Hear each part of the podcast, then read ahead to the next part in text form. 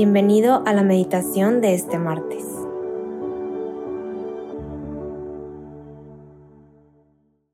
En el nombre del Padre, del Hijo y del Espíritu Santo.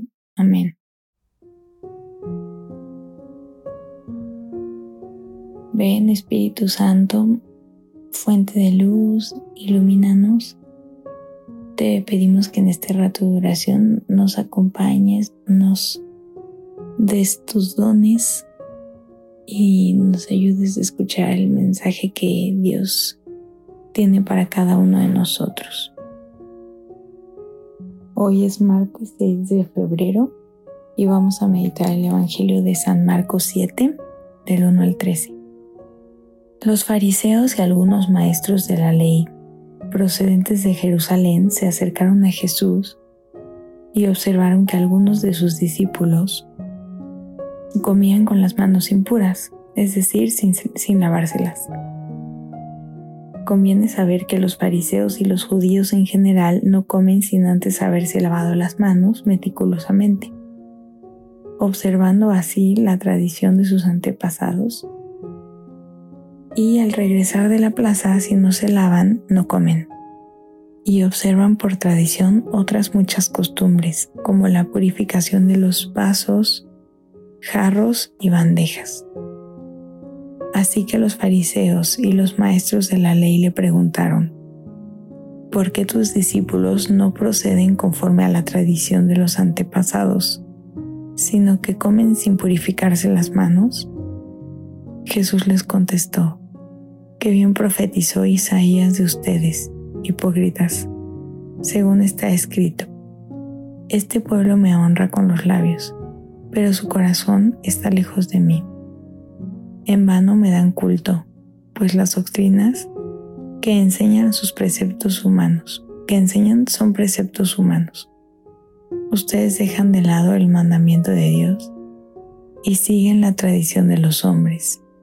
Y añadió, qué bien saben anular el mandamiento de Dios para conservar su tradición, pues Moisés dijo, honra a tu padre y a tu madre y el que maldiga a su padre o a su madre será castigado con la muerte. Ustedes, en cambio, afirman que si uno dice a su padre o a su madre, declaro corbán, es decir, ofrenda sagrada, los bienes con los que te podía ayudar. En ese caso ya no está obligado a socorrer a su padre o a su madre, anulando así el mandamiento de Dios con esa tradición que ustedes se transmiten y hacen muchas otras cosas semejantes a esta. Palabra del Señor, gloria a ti, Señor Jesús.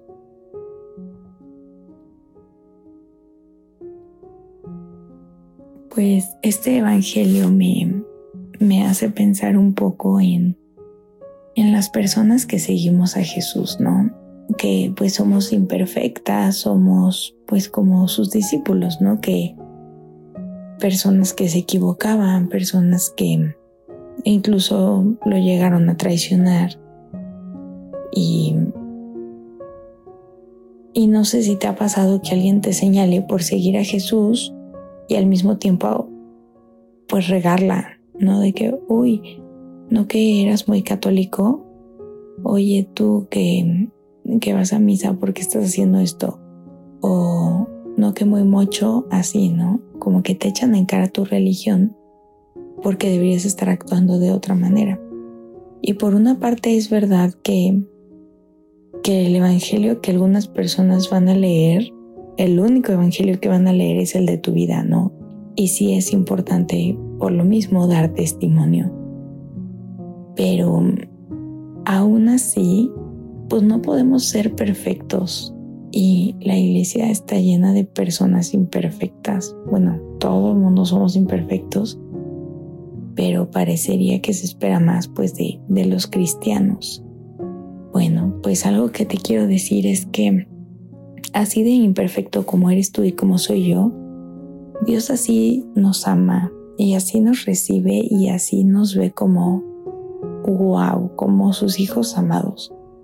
¿Sabes? Entonces, cuando te sientas triste porque le estás regando o porque cometiste un error, pues la verdad es que sí confiésate obvio, pero no, no pienses que Dios te ama menos o que Jesús te va a castigar o que te va a hacer la ley del hielo, porque la ley de Jesús es muy diferente a la ley humana. Nosotros a veces cuando nos enojamos con alguien, pues sí podemos llegar a dejar de hablarle o a pues distanciarnos. Pero Jesús no, o sea, si a Jesús le fallamos, Él al revés, Él quiere acercarnos más a Él para retomar el camino, ¿me explico? Y pues me gusta este concepto de que la iglesia somos todos. Entonces, pues lo mismo, ¿no? A veces nos critican y tal vez también te ha pasado que te encuentras criticando a la misma iglesia, incluso al Papa, ¿no? De que no es que la iglesia, no sé qué, o la típica persona que dice yo creo en Dios pero no en la iglesia. Y pues realmente la iglesia somos todos, ¿no? La iglesia somos todos los bautizados y todos tenemos un llamado a la santidad, no, no nada más el Papa o, o los obispos. Todos estamos llamados a la santidad y somos parte del cuerpo místico de Cristo. Entonces, todas las cosas buenas que tú hagas impactan directamente a la iglesia y todas las cosas malas que hacemos también impactan a la iglesia. Y por eso es tan importante, pues sí, ser muy conscientes de, de que somos parte. Y si criticamos, pues también hay que proponer, hay que pues ser parte de la solución, ¿no?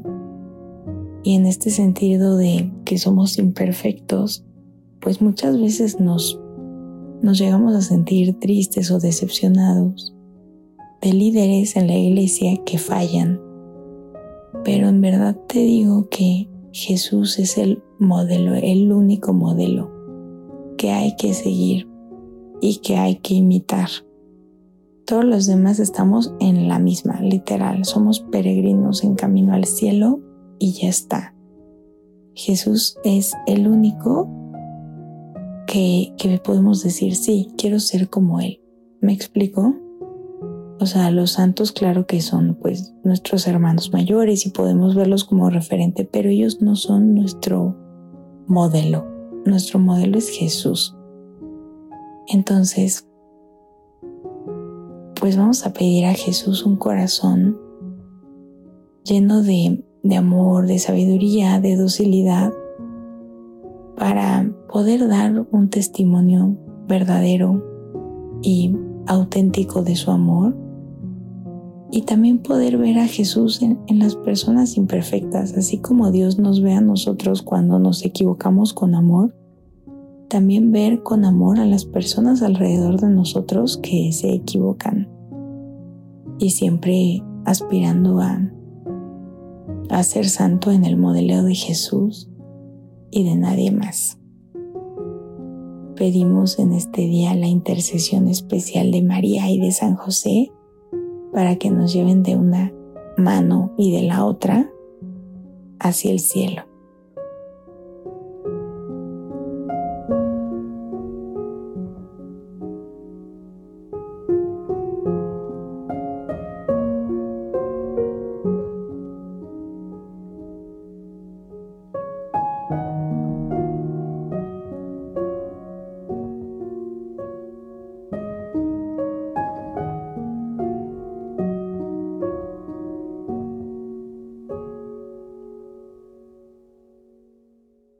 Gracias, Señor, por todos tus beneficios, a ti que vives y reinas por los siglos de los siglos. Amén.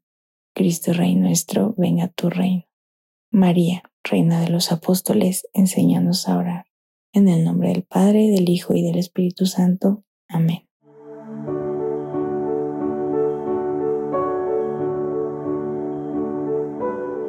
Te invitamos a quedarte dialogando con Dios y seguir en oración. Nos escuchamos mañana.